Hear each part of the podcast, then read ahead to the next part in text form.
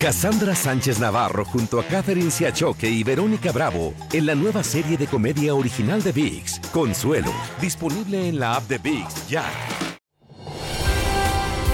Hola, soy Jorge Ramos y a continuación escucharás el podcast del Noticiero Univisión. El programa de noticias de mayor impacto en la comunidad hispana de Estados Unidos. buenas noches, Maite Interiano está hoy aquí con nosotros. Gracias, Jorge. En México y todo el mundo artístico hispanohablante se llora la muerte prematura del actor y cantante Julián Figueroa, el hijo de Maribel Guardia y Joan Sebastián. Efectivamente, durante esta madrugada se efectuó una misa privada en memoria de él en la casa de Maribel Guardia, donde hallaron el cuerpo sin vida del joven, solo 27 años, y las expresiones de dolor y pésame no cesan, Mike. Entre ellas, Jorge, están los de los miembros del elenco Mi Camino es a Marte, que fue la última telenovela en la que actuó Julián y la cual se transmitió aquí por Univisión. La muerte de Julián Figueroa es parte de una cadena de tragedias que ha sufrido la familia Figueroa, según nos informa Jessica Cermeño en la Ciudad de México.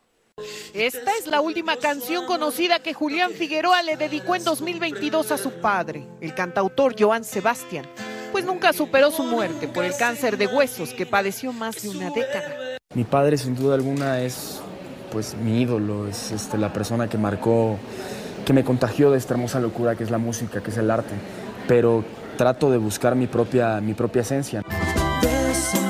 Algo que buscó hasta el último día de su vida es que la familia Figueroa ha vivido con la sombra de la tragedia siempre. Primero falleció el hijo mayor del poeta del pueblo, Trigo Figueroa, quien trabajaba con él. En 2006 recibió un disparo al final de uno de sus conciertos en Texas. Lo último que le dije a mi hijo fue, cuídate viejo, te amo. Cuatro años después se repitió la desgracia. Juan Sebastián Figueroa fue asesinado afuera de un centro nocturno en Cuernavaca. Ha sido las peores noches de mi vida. Por eso, ante tanto dolor, Julián siempre tuvo presente a su padre, en su música y en la vida. Haciéndole homenajes con lo mejor que sabía hacer, cantar. Aunque apareció este video en redes sociales en el que él está tomando alcohol supuestamente un día antes de su muerte, Julián en vida ya tenía una respuesta. Creo que todos podríamos tratar de ser más empáticos con, con los demás cuando vemos que están atravesando momentos complicados en lugar de señalar, tal vez acercarnos y una palabra amable puede ser la diferencia entre la vida y la muerte. Según un reporte extraoficial de la Fiscalía de la capital mexicana, Julián sintió un dolor en el pecho y se retiró a su habitación a descansar. Horas después, su esposa, Imelda Garza, lo encontró inconsciente.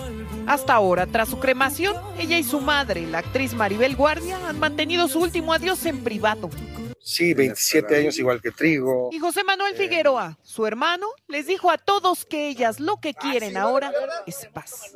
Me vuelve a a sonreír la muerte y me deja claro que, que siempre que pasa algo como esto, eh, un, un, pedacito de mi alma muere otra vez. La Ciudad de México, Jessica Cermeño, Univision. Qué duro es para la familia vivir todo esto en público, ¿no? Tener que hacerlo así, Maribel no ha dado la cara, pero sí expresó la gratitud que siente por todos los mensajes que ha recibido. Sin la menor duda. Tenemos que pasar a otras noticias y es la siguiente. Las cámaras que llevaban en sus uniformes policías captaron la dramática confrontación con el pistolero que ayer mató a cinco personas en un banco de Louisville antes de que los agentes le dieran baja. Y esta tarde, Jorge, se hicieron públicas esas imágenes que demuestran los riesgos que corrieron los policías para parar al ataque. Vilma Tarazona nos tiene todos los detalles. Se ve la imagen del pistolero Connor Sturgeon con el fusil en la mano, caminando por el corredor del banco antes del tiroteo. Está la imagen del pistolero empuñando el rifle después de que disparó contra las primeras víctimas. Después se movió al vestíbulo del banco para esperar y emboscar a los policías que acudieron al lugar. Allí disparó contra dos personas más y esperó por los policías. Luego hirió al agente Nicholas Witt, quien sufrió una herida en la cabeza. La cámara corporal del policía Witt muestra el momento en que llegó junto a su compañero Galloway mientras escuchaban disparos. Galloway subió las escaleras para confrontarlo. El pistolero siguió disparando. El policía Galloway recibió un balazo en la pierna y cayó al piso. Luego bajó la escalera para resguardarse. Durante tres minutos trataron de rescatar al policía herido, mientras que el pistolero les siguió disparando.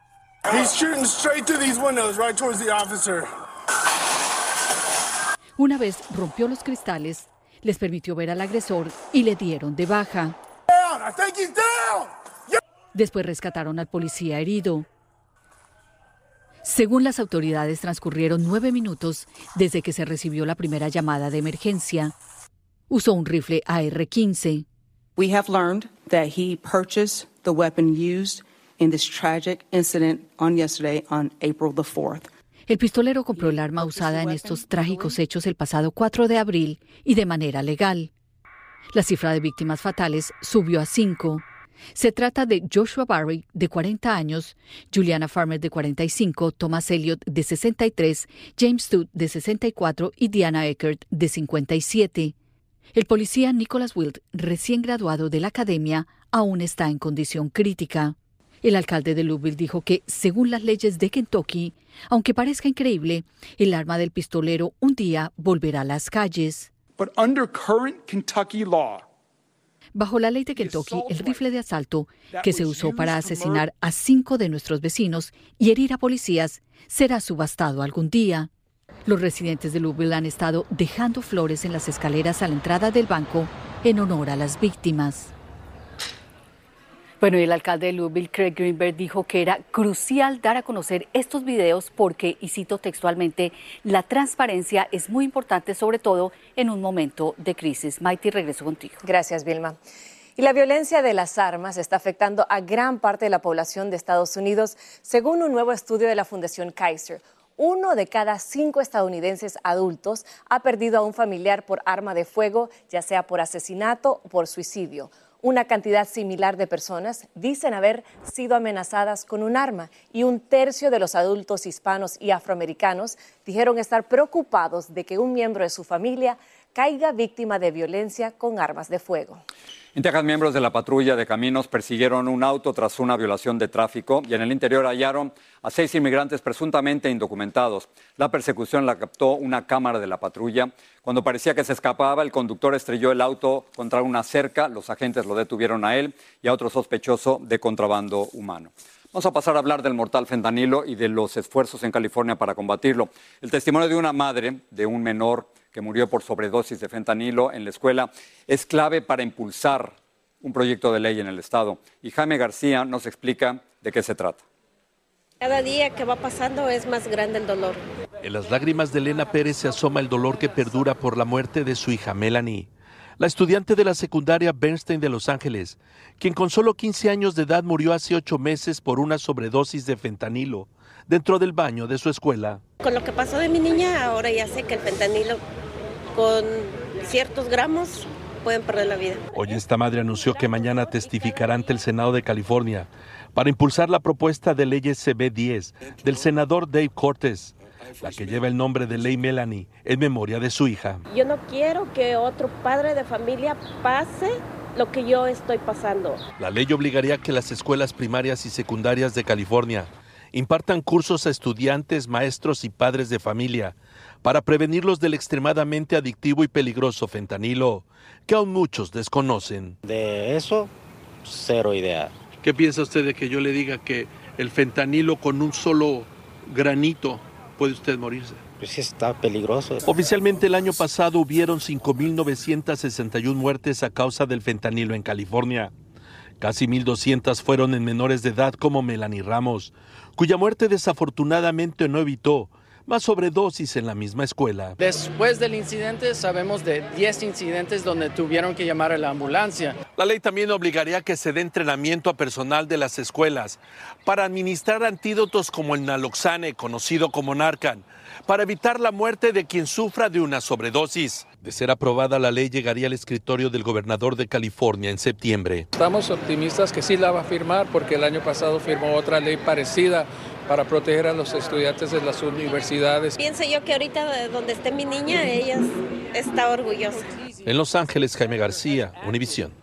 También en California, una perrita fue hospitalizada tras ingerir accidentalmente cocaína y un componente de marihuana.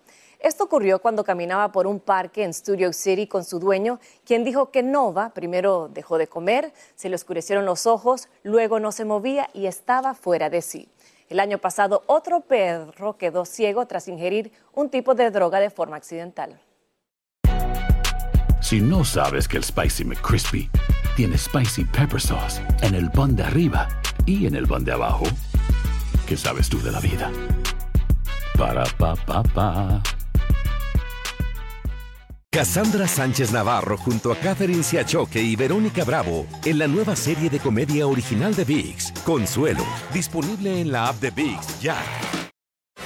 Gracias por seguir con nosotros en el podcast del Noticiero Univisión. El gobierno del presidente Biden anunció lo que calificó como un nuevo esfuerzo global para luchar contra el comercio ilícito de drogas sintéticas como el fentanilo.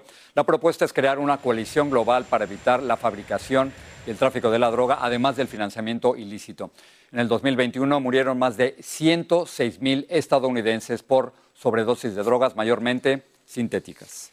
Una joven madre y sus hijos de uno y dos años fueron baleados en un aparente incidente de violencia doméstica en San Antonio, Texas. Otros dos niños lograron escapar de la escena del tiroteo mientras las víctimas fueron trasladadas a un hospital.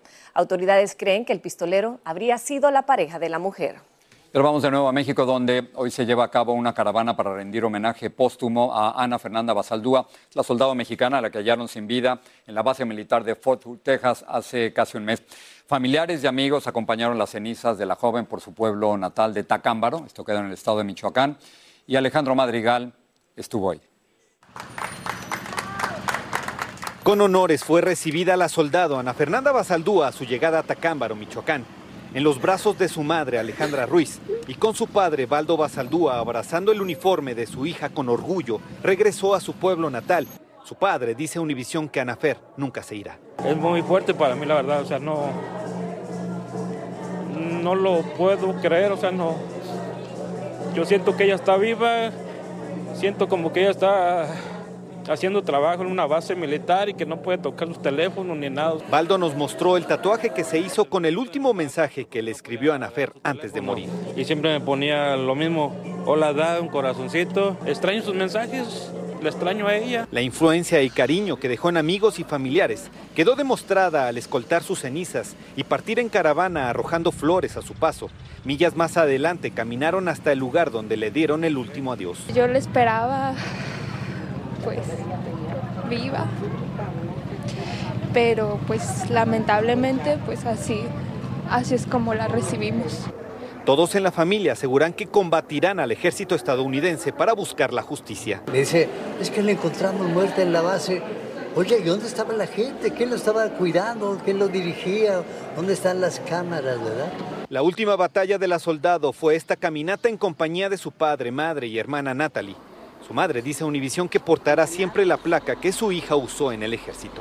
Querían que, que yo la tuviera y querían de esa manera honrar su vida y agradecer su servicio al país. Ana Fer era muy espiritual, por eso la despidieron así. Posteriormente descansarán sus restos en una iglesia del pueblo que se llevó tatuado a los Estados Unidos. El adiós a Ana Fer es solo el comienzo de un caso que busca esclarecerse, porque la familia insiste que ella no atentó contra su vida. Yo estoy seguro que ella no lo hizo, ella le hicieron algo y ella no tenía ese corazón ni tenía ese pensamiento. En Tacámbaro, Michoacán, Alejandro Madrigal, Univisión. Cargar el celular o la computadora en estaciones públicas de aeropuertos, centros comerciales y hoteles podría ser muy peligroso. El FBI alerta sobre una técnica usada por piratas informáticos para introducir programas de vigilancia justamente en estos puertos. Y el problema es que esta práctica les permite accesar a sus datos personales y las contraseñas. Pedro Rojas en Washington nos habla de las advertencias y las recomendaciones que nos dan para que no seamos víctimas de los ciberdelincuentes. Para Lili Palma, la seguridad al cargar la batería de su celular es ahora más fundamental. El FBI y la Comisión Federal de Comunicaciones recomiendan evitar el uso de estaciones USB de carga gratuita en aeropuertos, hoteles y lugares públicos, porque piratas informáticos pueden introducir programas maliciosos, robar información e incluso inutilizar celulares. ¿Le sorprende esto? Definitivamente. Es increíble porque imagínese toda la información que uno maneja en su celular, cuentas de banco. Carlos Aguilar asegura estar alarmado. Sí, es muy preocupante porque ¿quién no conecta su teléfono para cargarlo y quién no está usando su teléfono? Expertos afirman que los criminales cibernéticos pueden robar en segundos fotografías, archivos importantes, códigos bancarios y contraseñas. Siempre que ustedes van a utilizar una infraestructura que no es de ustedes, existe el riesgo de que alguien pueda manipular esos dispositivos para implantar microchips que van a obtener toda su información. Si se le descarga la batería de su celular en un lugar público, lo más apropiado, según expertos, es utilizar un tomacorriente o un cargador personal portátil. Mientras usted tenga su propio cargador y no ponga su teléfono en ningún tipo de conector que usted no conoce, ese riesgo se va, obviamente se va a reducir. Cada segundo podríamos decir, hay sorpresas y uno tiene que estar siempre actualizado. Lili Palma dice que estará más vigilante al cargar la batería de su celular. En Arlington, Virginia, Pedro Rojas, Univisión. Bueno, ganarse la lotería es el sueño de muchos, sin embargo, aunque usted no lo crea, hay personas cuyos boletos ganaron grandes premios, pero nunca fueron a cobrarlos nunca. Por ejemplo, en los últimos cinco años, la Lotería de Nueva York registró centenares de millones de dólares en premios que nadie reclamó. Y este año ya son decenas de millones, como nos cuenta Blanca Rosa Vilches. Con el tiempo que toman para escoger los números y las colas que hacen para comprarlos, uno podría pensar que tendrían más cuidado con los boletos ganadores. Perdí 5 mil pesos que lo boté. Aún a los que llevan más de 20 años de experiencia vendiendo la lotería, como Isidro Silva, les ha pasado. Yo lo boté y fueron casi 40 mil dólares. De verdad. Y eso la gente tiene que tener mucho, mucha cuenta eso, de que si tú juegas un número, siempre revísenlo.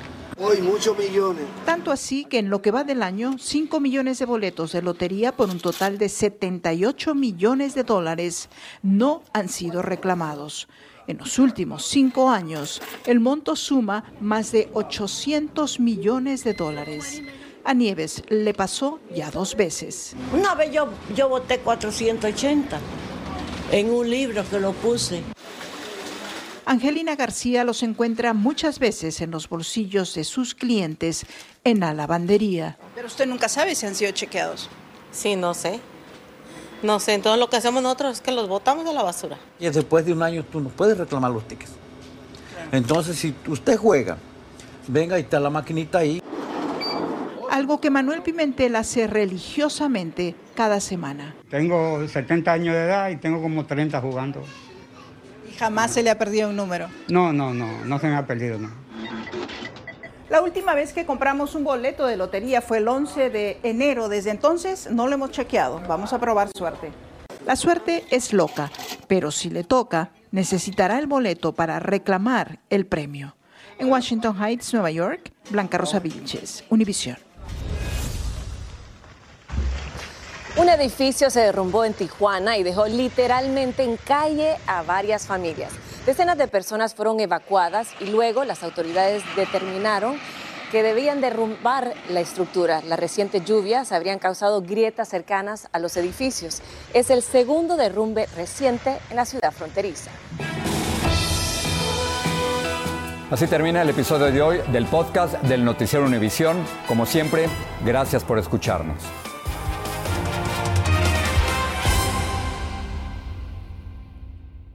Cassandra Sánchez Navarro junto a Catherine Siachoque y Verónica Bravo en la nueva serie de comedia original de VIX, Consuelo, disponible en la app de VIX ya.